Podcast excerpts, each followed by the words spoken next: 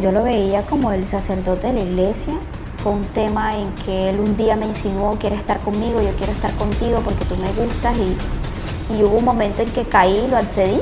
Tengo que decir que, tuve sexo con el padre, tuve muchas veces relaciones sexuales con él. Yo decidí ir a esta iglesia porque yo quería que Dios me volviera a dar un hijo varón. se me recostó por la parte atrás de mi cola. Digo, no se preocupe hermana, este me provocó hacerle esto. Yo le dije, malechen usted, pastor, eso no se hace. De aquí delante de mi esposa, con la esposa agarrada de mano. Yo anoche tuve un sueño, hermana, que yo usted la vi en una playa del mar, en una ropa de esa de encaje negra, brasier y ropa interior. Y yo le miraba ese chochito tan lindo que se le veía así.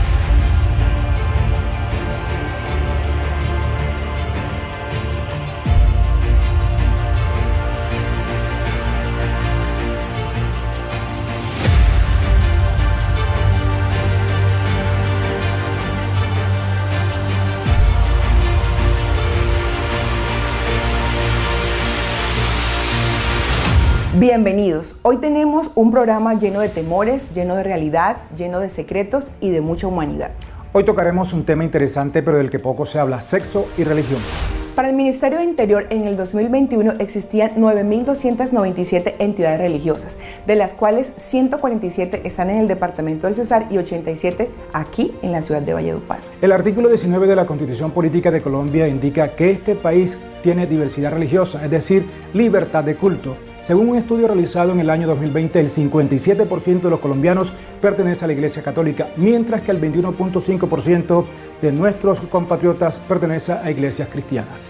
Esto nos deja ver, Ubaldo, que existen gran seguidores tanto en la Iglesia Católica como en la Iglesia Cristiana Evangélica por tradición me congrego hace más de 10 años, pero estoy asistiendo desde hace 4 o 5 años porque hago parte de un grupo de la iglesia. Me identifico mucho, me gusta mucho la manera como lo hace el padre Dorian, su manera de, evangelizar me gusta mucho y me siento identificada y pues aquí estoy dentro de lo posible a escuchar la palabra de él o del sacerdote que esté. Me bautizaron en esta iglesia y desde que tengo uso de razón siempre he venido aquí. Me gusta por, sobre todo por el Padre Dorian. Bueno, yo me congrego en esta iglesia porque de verdad que en esta iglesia encontré a Jesucristo. Yo empecé a asistir a esta iglesia y mi vida cambió totalmente. Fui sana, fui libre de muchas cosas y de verdad que encontré una familia que me ha apoyado, que me ha ayudado, pero sobre todo ese crecimiento espiritual que no solamente ha sido para mi vida, sino también para mi familia. De verdad que llegué aquí, me quedé porque encontré esa paz que Dios da, ese consuelo, ese aliento, esas nuevas fuerzas y esas ah, ganas de seguir adelante. Eh, y solo pude encontrarlo aquí congregándome. Aquí crecí espiritualmente y sigo creciendo y he visto la mano de Dios.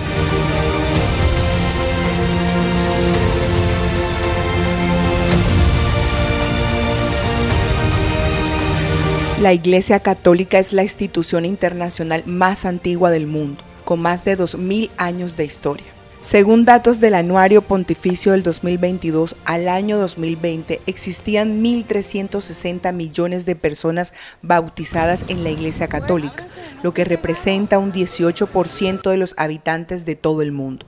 Su sede principal se ubica en Roma y actualmente el Papa Francisco es el máximo jerarca de los sacerdotes en el mundo, quienes deben entregarse al Evangelio para consagrarse a una vida de privaciones, entre ellas las sexuales, lo que se conoce como el celibato. Un joven que está viviendo en la iglesia, que está haciendo un camino de fe y que de, pronto dice, hombre, yo quiero dedicar mi vida a esto. Es lo lógico. Y le manifiesta al párroco ese deseo. Una vez que se le manifiesta al párroco ese deseo, el joven tiene un año, que nosotros llamamos, sigue en su familia, sigue en su parroquia, ¿cierto? Pero durante ese año vamos a tener mensualmente un día de encuentro con él, en el cual se le presenta verdaderamente qué es el sacerdocio, para qué es, tiene pruebas psicológicas, psicólogas de fuera de, de profesionales normales, que le prueban para pues, que no haya de alguna manera una situación que impida que, pueda hacer esa opción de vida. Y El hecho es que, a ver, en nuestro caso, anualmente pueden empezar el proceso unos 120 muchachos, más o menos. Ya lo han empezado este año, de los que van a entrar el próximo año. y pueden terminarlo de 15 a 20. Porque muchos se dan cuenta que eso no era lo de ellos, a otros después de las pruebas psicológicas, psicotécnicas, también intelectuales, pues se les dice, hombre, este no es tu, tu camino de vida, ¿cierto? No, no, no, vemos que sea por aquí, vuelve a vivir tu fe en la parroquia. Y esos 15 o 20 empiezan ya en el seminario. Ya una vida de internado. Allí van a estudiar durante 7, 8 años filosofía y teología. Normalmente, al finalizar la, primera etapa, que son tres años, eh, eh, que son estudios humanísticos de filosofía, de psicología, de todo esto, ya han salido también más o menos la mitad de los que entraron, porque los formadores ven que, que no, que no tienen las características eh, humanas, de madurez, de fe, o ellos mismos se han dado cuenta, ¿cierto? Y ya empieza la última etapa, que es la etapa ya de los cuatro o cinco últimos años, cuatro de teología y uno de experiencia pastoral, porque una vez que terminan, se les manda un año también a una parroquia a ver que ellos ya allí vean si realmente apuestan por esa vida cristiana, ¿cierto? Y bueno, después de eso, la persona tiene que haber llegado a varias convicciones. Una, que puede vivir el celibato, que puede vivir, consagrar su sexualidad realmente al servicio del Señor, optando verdaderamente por servir al Señor y a la iglesia no más, que obviamente que es uno de los campos más difíciles para una persona y pues, siendo un joven normal, la mayoría pues quisieran tener su familia, su esposa, y cuando renuncian a algo, pues es como dice el Evangelio, dejar padre, madre, hermanos, posibilidad de tener hijos por Cristo y por el Evangelio. Y ya después de terminar ese proceso, se ordena sacerdote. Entonces ya ve que tiene la posibilidad de vivir el sacerdote y de prometer a la iglesia que se va a mantener célibe, ¿cierto?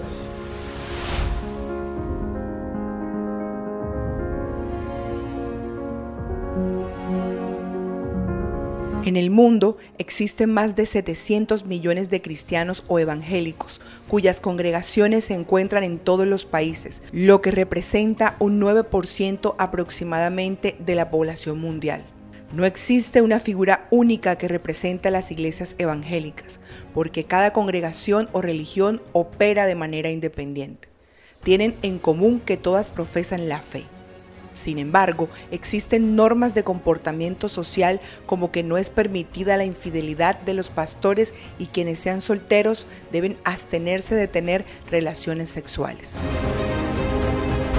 Bueno, un pastor es, una persona común y corriente, un ser humano común y corriente. Es padre de familia, es esposo, es hijo, eh, pero debe tener sobre todo algo que se llama un llamado de parte de Dios al pastorado. Eso, es un, requisito supremamente importante. Hay pastores que simplemente por el, eh, por el nombre de pastor o porque les gusta lo que hace un pastor, eh, incursionan en el pastorado, pero necesitan un llamado de parte de Dios. A veces es un poco complicado explicar el llamado, pero tiene que ser una convicción tan profunda de corazón debido a lo difícil que es el pastorado. Nosotros tenemos dentro del pastorado personas de toda clase y de todas las capacidades.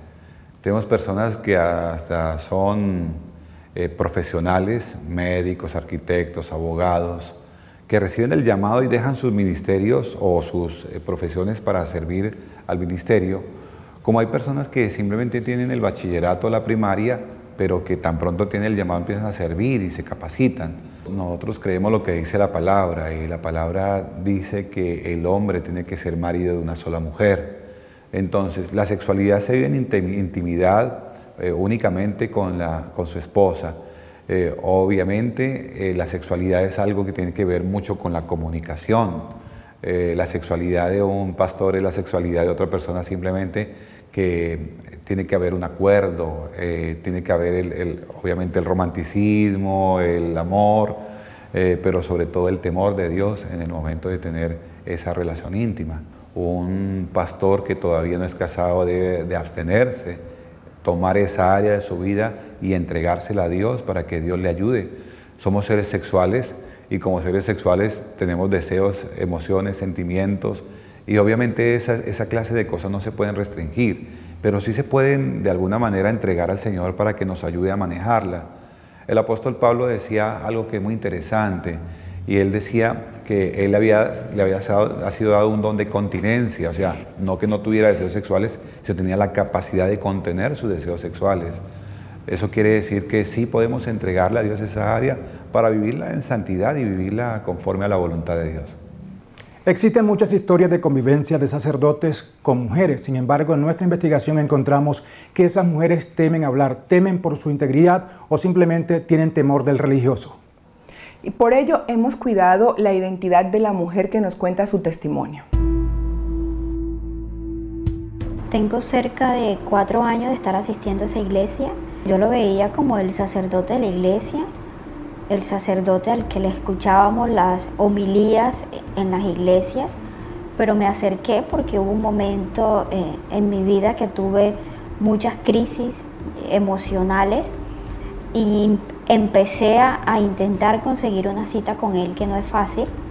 Ahí empezó mi, cercanía pues distinta, llegar a una feligresa a la iglesia y sentarse a la banca a escuchar la misa. Intenté acercarme con él porque era la iglesia donde yo asistía a tratar de, encontrar una guía espiritual con él por, por la situación emocional en la que me encontraba.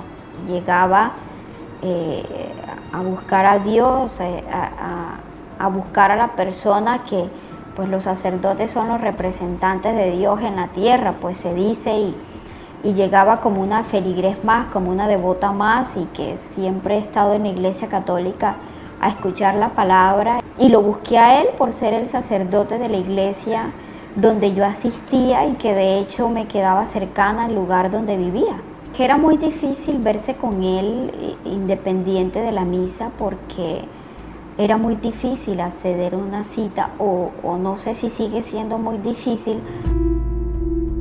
Nuestra cercanía empezó eh, después de yo contarle mis problemas, mi situación emocional y pues de esperar consejos de o una guía espiritual de su parte, que era el sacerdote a la iglesia donde yo asistía eh, yo hubo un tiempo en que, en que pues no estuve y, ya él ya me preguntaba en tonos distintos, ya como hombres lo empecé a ver en otros escenarios, distinto a la iglesia, pues él intercambiamos números de teléfono porque él de vez en cuando me preguntaba por mi situación emocional, cómo seguía o cómo me sentía él me mandaba mensajes de cómo estaba o me llamaba, cómo me sentía y, pues ahí empezó una cercanía diferente.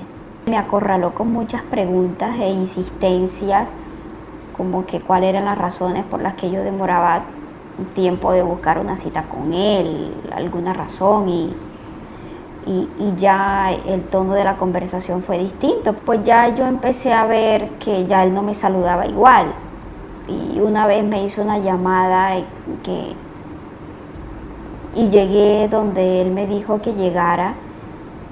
Yo llegué a, buscarlo, yo llegué a la cita y, pues ahí empezó eh, ya una relación, ya no como sacerdote, a, una feligres, ya fue diferente.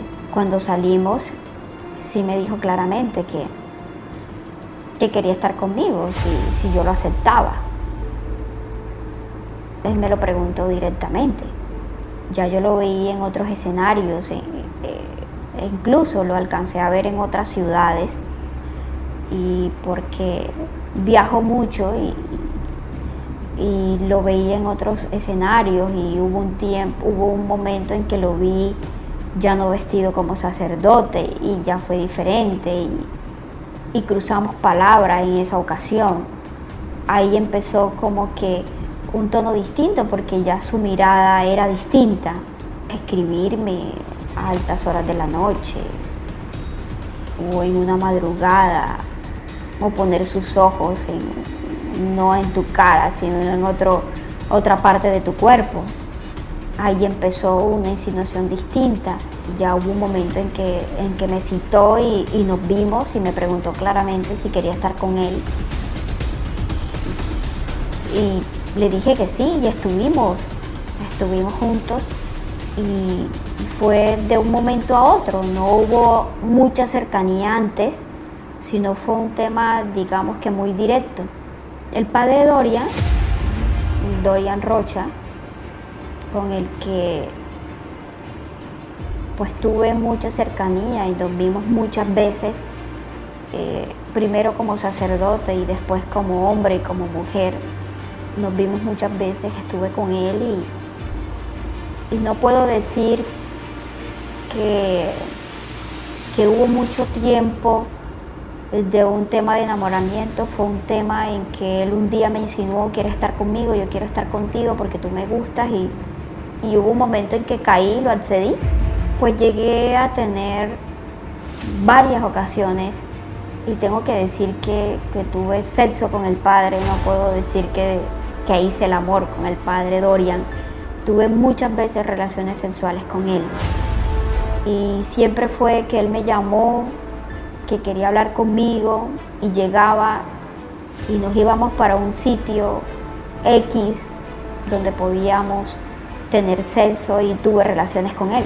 Tuve relaciones con él en un motel.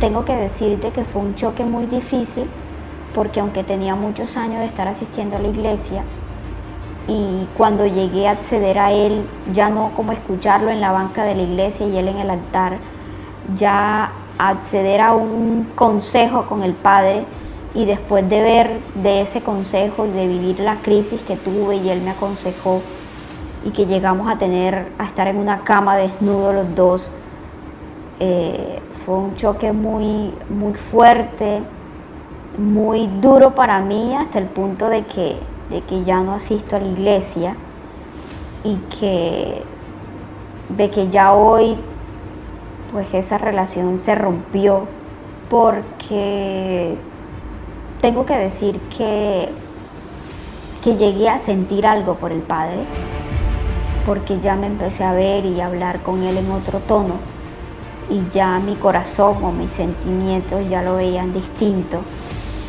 Y, cuando yo vi eh, su forma, yo tomé la decisión de no volver a verme con él porque ya me estaba lastimando, porque él era el padre y yo acá, y ya no nos veíamos como antes o ya no me hablaba como antes, después que tuvimos la primera vez y la segunda vez relaciones, ya no era igual con él, ya no me hablaba igual, ya no me contestaba igual.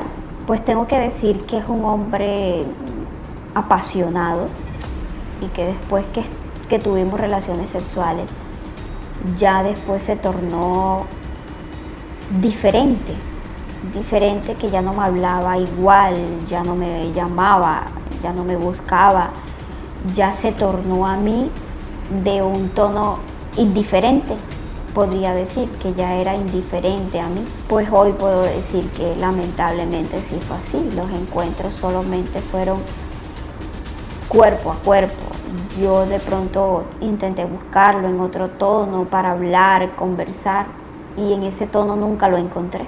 Así como yo viví o tuve esa experiencia eh, con este sacerdote, vemos diariamente en noticias eh, de actos de sacerdotes y que si fuera por esos hechos nuestra fe, no, no tuviéramos fe, pero, pero sí tengo que decir que fue un choque muy fuerte muy fuerte, aunque fue una decisión que tomé como, como mujer ya adulta que soy, de acceder a, a, esa pretensión de parte de él y que tomé la decisión que ante su oferta o su propuesta le dije que sí. Pero más bien he tratado de buscar aún más a Dios y, y de buscar su perdón por, porque sé que que aunque yo pequé con meterme con él y que no podía hacerlo porque por la investidura o por quién es él, pero, pero sí, sí me ha alejado de la iglesia a raíz de eso.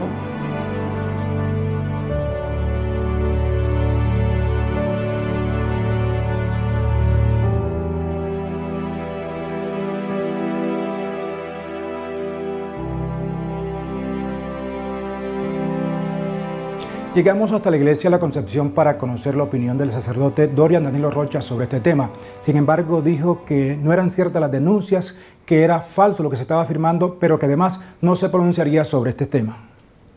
Pues queríamos saber si usted se quiere pronunciar frente al tema, si usted podría dar una declaración frente al tema, o sencillamente nosotros decir que lo consultamos y que no fue posible. Sí, yo no, en eso sí no, no tengo conocimiento.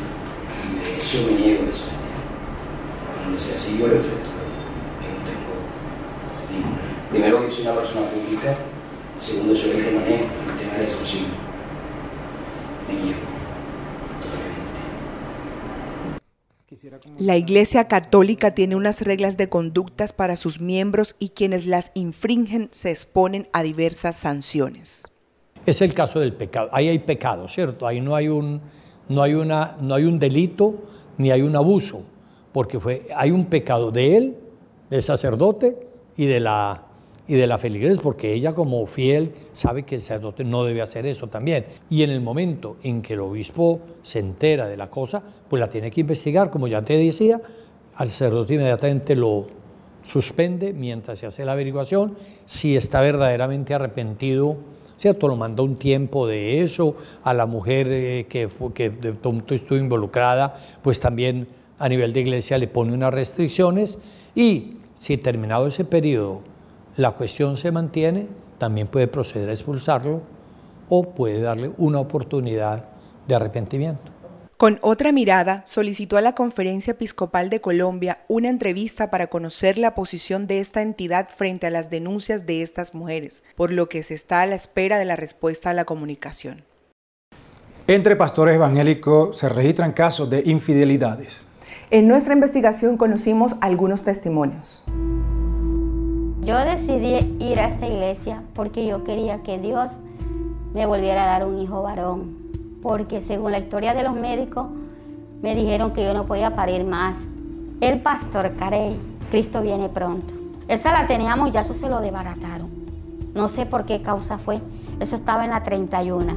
Yo comencé en la iglesia fue recibiendo estudios de Biblia. Yo duré un año estudiando Biblia. Tanto así que hasta me dieron un diplomita de respecto a lo que había aprendido de la religión. Durante ese tiempo él nunca me llegó a faltar respeto. Todavía ni seña de salir embarazada de mí.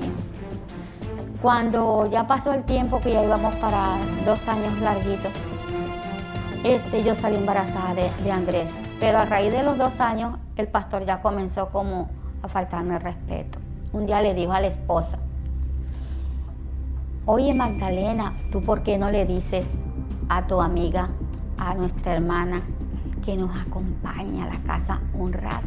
Me dijo, necesito que usted vaya a la casa para que me haga el favor y me le lave una, unas camisetas a mi esposo y unas pantalonetas que tiene sucias. Yo le dije, ah, ¿cómo no? Yo le hago el favor. Bueno, en el momento que él llegó, tiró unas compras en la, la cocina y se cuando yo estaba lavando. Él se me recostó por la parte de atrás de mi cola cuando yo sentí que él se me recostó, yo le volteé el frente y lo encuellé y le dije que porque esa falta de respeto, que yo no le estaba faltando el respeto a él para que él hiciera eso conmigo. Digo, no se preocupe, hermana, este me provocó hacerle esto. Me sobó el pipí por acá, por las nalgas. Yo le dije, en usted, pastor, eso no se hace. Hermana, usted sí está bonita, hermana, usted a mí sí me gusta. Hermana, cosas así de enamorado. Un día venía con la esposa, veníamos de escuelita dominical, ya mi hijo tenía como tres o cuatro meses. Me dice, hermana, le voy a revelar un sueño que tuve anoche con usted. Yo le dije, comente, pastor. Me dice, yo tuve un sueño de aquí delante de mi esposa, con la esposa agarrada de mano. Este, yo anoche tuve un sueño, hermana, que yo usted la vi en una playa del mar, en una ropa de esa de encaje negra, brasier y ropa interior. Y yo le miraba ese chochito tan lindo que se le veía. Yo cuando ese señor me dijo así, le juro que yo sentí vergüenza y más que estaba su esposa al frente. Bueno, pasó esa historia. La señora desde ese momento, yo sentí en mí que ella me cogió rabia, porque ella me miró como con desprecio. Ella era mayor que yo. Yo cuando eso tenía 35 años. Llegó él y me dice, ay hermana, cuánto yo deseo ser ese bebecito para estar entre sus pechitos. Y con tremenda Biblia así debajo del brazo. Yo me lo quedé mirando así fijamente a los ojos. Yo sentí que cuando ese señor me dijo eso, yo sentí que yo estaba la revuelta entre medio del demonio. Y ¿sabe qué le digo, hermano? Usted es una porquería. Usted se reviste en cuerpo de Cristo, pero usted es el mismo diablo. Bote esos hábitos que usted tiene de que es un gran pastor. Usted tiene a sus ovejas de su redil humillada. Yo creía que usted era un hombre más íntegro y limpio de la palabra de Dios. Usted es una basura. Perdóneme mi hermana, pero los pecados son así. no, usted es una porquería, usted es el mismo diablo. Él no me podía ver que el marido llegara, a la hora que llegara a la casa a almorzar, él llegaba y, bueno, y es que tu marido no trabaja, y es que tu marido no le dedica tiempo a los oficios, pero él sí quería estar en mi casa. Tanto así que yo me le escondía y me, me sacaba de abajo de las camas, detrás de los escaparates. Ese acoso duró como casi un año pero yo nunca me dejé seducir de este Señor. Faltaron los respetos y respetos de Él conmigo para yo poder proceder a no, volver más a la iglesia. Yo de ahí me retiré. Y Él me dañó mis sentimientos, yo estaba muy aferrada a Dios. Y es la hora que yo, yo a pesar de que estoy retirada de ese evangelio, yo sí he tenido presencia con Dios. Dios me usa en oración, en personas enfermas, y yo leo mi Biblia. Pero sí me dañó no me sentí mal con Dios porque realmente Dios me dio mi hijo. Y a pesar de eso, yo no me he apartado de la palabra de Él. No asisto a su iglesia, no, no existo, pero en mi casa yo me levanto a las 3 de la mañana y hago mi oración.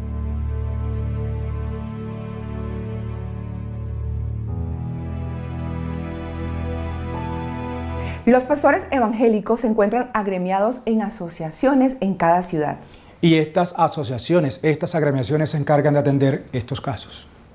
Nosotros dentro de la asociación tenemos un comité de ética y obviamente nosotros nos regimos a la palabra de Dios, Galatas capítulo 6, versículo 1, dice que si alguno es eh, encontrado en alguna falta, que nosotros tenemos que ir con espíritu de mansedumbre y ayudarle. Obviamente los pastores eh, dentro de la asociación tienen no solamente el comité de ético de la asociación, sino también sus propias iglesias tienen eh, su comité de ética. Entonces, cuando un pastor falla, hay que trabajar mucho en esa área. ¿Por qué falló? Una persona no falla porque sí. Una persona no falla simplemente porque tuvo deseo de fallar. Una persona falla es porque está, hay, un faltante, hay un vacío dentro de su familia, en su relación matrimonial. Y hay que ir a trabajar en eso. Por lo general, el pastor es apartado de su, de su cargo, es apartado para trabajar esa área. Una vez restaurado, el pastor toma la decisión si regresa al pastorado o se queda cumpliendo otra función, pero siempre tiene que apartarse para trabajar esa área. Intentamos ubicar al pastor Carey para conocer su opinión sobre esta denuncia. En la iglesia Cristo viene pronto, aseguraron que hace muchos años se retiró de esa congregación. Lo que conocimos es que abrió una iglesia en Fonseca, La Guajira, pero no fue posible ubicarlo. Es evidente que el testimonio de estas mujeres deja secuelas en todos, ya que el ser humano tiene necesidades básicas. Una de ellas es la sexualidad, que es tan importante ya que permea todas las áreas de la vida de las personas. Después de ver todo esto que nos han comentado hasta acá, es importante que tengamos en cuenta tres puntos claves. El primer punto clave tiene que ver con esas normas que se les imponen a las personas que lideran este grupo de personas, como la vestimenta, la imposibilidad de relacionarse en algunos contextos sociales que hacen parte del desarrollo de la persona, normas como la imposibilidad en algunos casos de tener una familia, de tener una relación de pareja. Todo esto al final lo que nos muestra es que pues las necesidades básicas siempre van a estar. Y si nosotros de alguna manera no suplimos esas necesidades básicas, pues empezamos a ver cómo se deforman, cómo se empiezan a utilizar las jerarquías, la vestimenta, la forma en que yo me relaciono con la gente que lidero para aprovecharse pues de este tipo de condiciones. Una segunda parte que es supremamente importante a tener en cuenta es la diferencia entre la religiosidad y la espiritualidad. La espiritualidad entendida como ese camino que cada uno de nosotros tenemos en esa necesidad de trascender, en esa necesidad de disfrutar el aquí y el ahora.